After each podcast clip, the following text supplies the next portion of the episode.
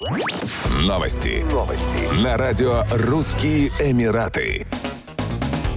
Сотрудники Домодедовской таможни задержали гражданина России, прибывшего в Москву из Шарджи, и тем самым пресекли попытку незаконного ввоза сильнодействующих лекарственных средств из Объединенных Арабских Эмиратов. Отмечается, что пассажир проследовал через зеленый коридор международного зала прилета. В ходе проведения таможенного досмотра в его багаже были обнаружены 6 блистеров с таблетками, всего 56 штук. Экспертиза показала, что таблетки содержат в своем составе алпрозолам. Это психотропное вещество включено в перечень товаров, подлежащих контролю в Российской Федерации. По данному факту проводятся проверочные мероприятия в соответствии с Уголовно-процессуальным кодексом России.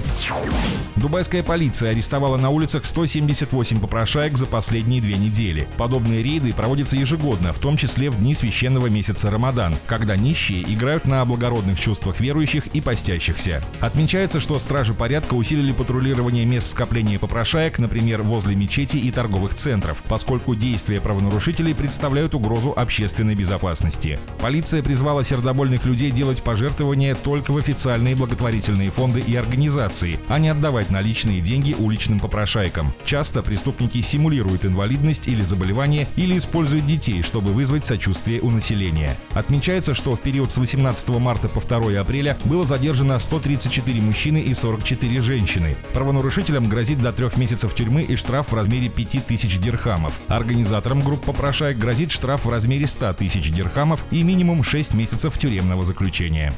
Еще больше новостей читайте на сайте RussianEmirates.com